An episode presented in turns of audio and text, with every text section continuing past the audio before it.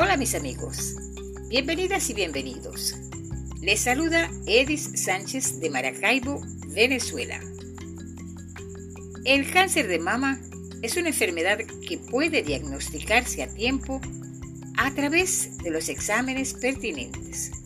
Por esto, en esta oportunidad, dedicaremos el episodio 12 de la temporada 3 de Chispitas de Actualidad a conocer un poco más acerca del Día Internacional de la lucha contra el cáncer de mama. La Organización Mundial de la Salud proclamó el 19 de octubre como el Día Internacional de la Lucha contra el Cáncer de Mama, con el objetivo de crear conciencia y aumentar la atención y el apoyo prestado a la concientización, detección temprana, tratamientos y cuidados paliativos a esta enfermedad.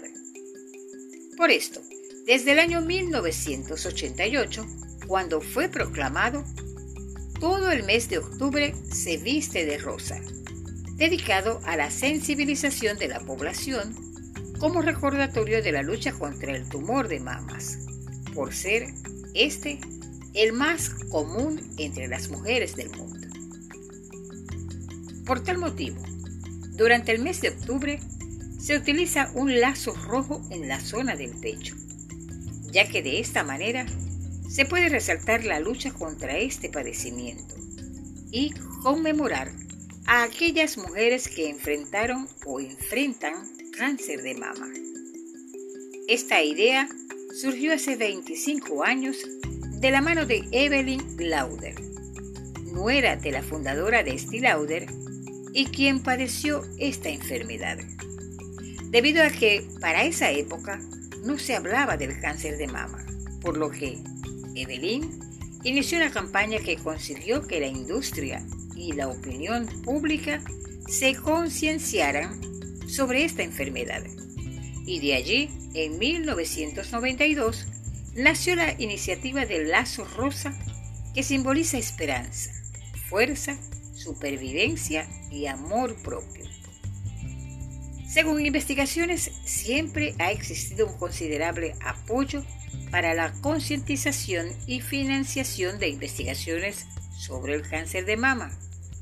El mismo ha permitido crear avances en el diagnóstico y tratamiento de esta enfermedad. Por esto, las tasas de supervivencia al cáncer de mama han aumentado en los últimos años y el número de muertes asociadas con esta enfermedad están disminuyendo constantemente en gran medida, debido a factores como la detección temprana, un nuevo enfoque de tratamiento personalizado y una mejor comprensión de la enfermedad. Una forma de reducir el riesgo de padecer cáncer de mama es realizar actividad física habitual. Según investigaciones, se debe realizar con una intensidad de moderada a alta. Otras formas de reducir el riesgo incluye mantenerse en un peso saludable, limitar la cantidad de alcohol que se consume y evitar el uso de terapia hormonal postmenopáusica, para de esta manera evitar los síntomas de la menopausia. El amamantamiento también puede reducir el riesgo de que una mujer padezca de cáncer de mama.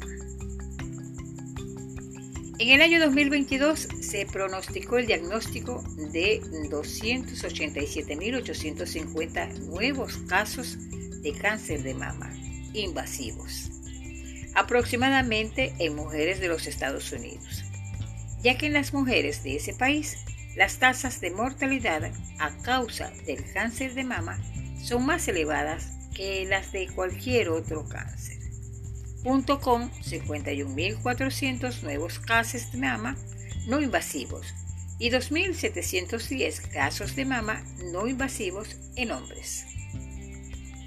Los principales aspectos en los que enfatiza la Organización Mundial de la Salud para la reducción de la mortalidad son, en primer lugar, la promoción de la salud para la detección temprana, ofreciendo la información necesaria acerca de los signos y síntomas para la detección temprana, tratamiento efectivo.